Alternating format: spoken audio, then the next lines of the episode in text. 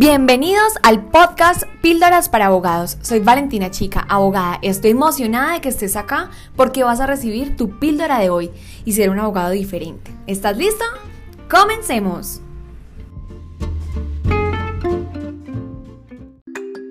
Hola, hoy tendremos una nueva sección que es lectura y reflexión y vamos a comenzar con este libro Piense y hágase rico de Napoleon Hill que definitivamente nos da unas grandes reflexiones. Yo ya he leído este libro, pero sin hacer una relación tan puntual para nosotros y que en, este caso se convierta en una píldora para abogados.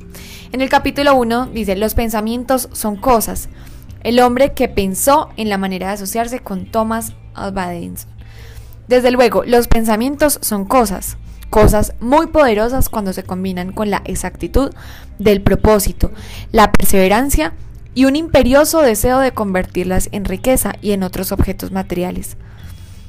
En este caso, viene una reflexión bien importante. Aquí resumo un poquito porque ya leí eh, este capítulo.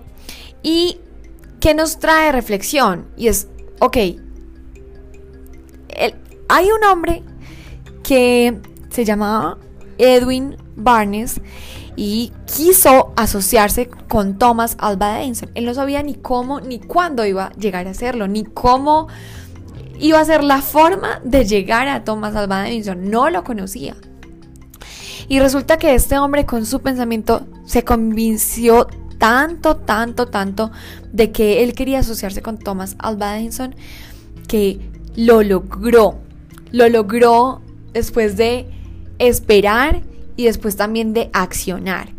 Entonces, el combinar el propósito con la perseverancia se convierte en la materialización de lo que nosotros hacemos. Y en este caso, quiero que tú reflexiones como abogado. Si el propósito, por ejemplo, es vender eh, tus servicios en el digital. Ok, ese es tu propósito. ¿Cuál es el propósito superior de ese propósito. Piénsalo bien. Y también, ¿qué acciones estás haciendo hoy para que eso se haga realidad? ¿Cómo estás pensando todos los días para hacer eso realidad?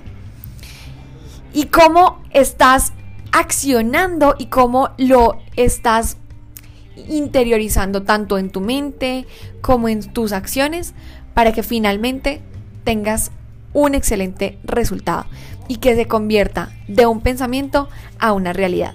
Y así como Edwin Barnes lo pensó algún día y se pudo asociar con Thomas Alva Edison, este propósito que tienes en tu corazón se convierta realidad.